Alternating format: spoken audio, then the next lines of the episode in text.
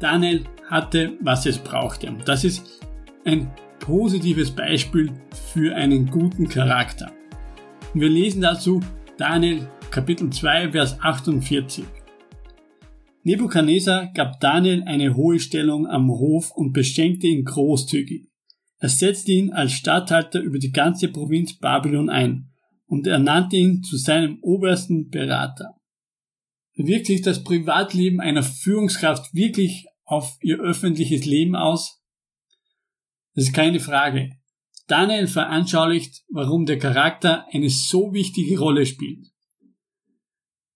Daniel hätte nur versuchen können, seine Erfahrungen als Gefangener in einem fremden Land zu überleben.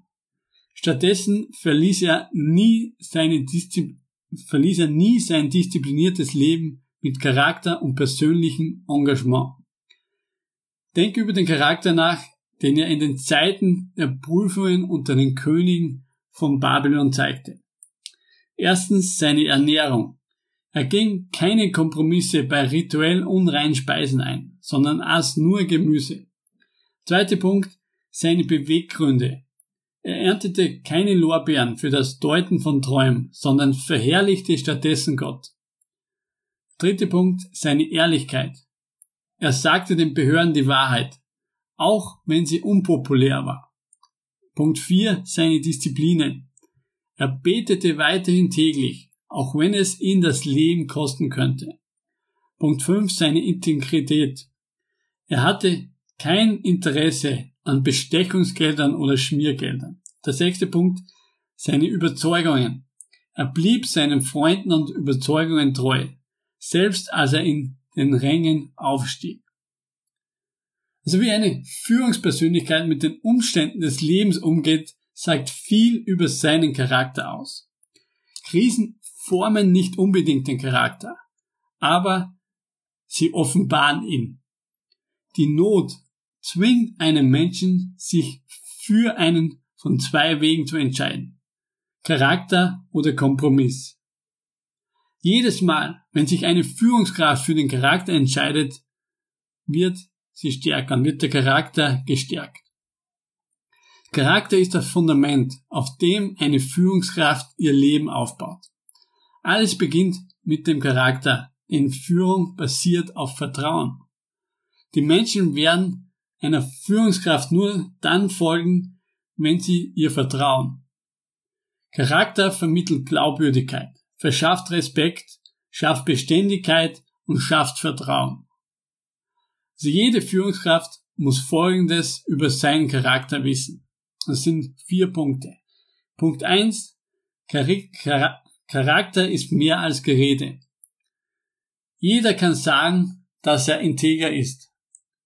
Aber Taten sind, die, Taten sind der wahre Indikator für Charakter. Dein Charakter bestimmt, wer du bist und was du tust.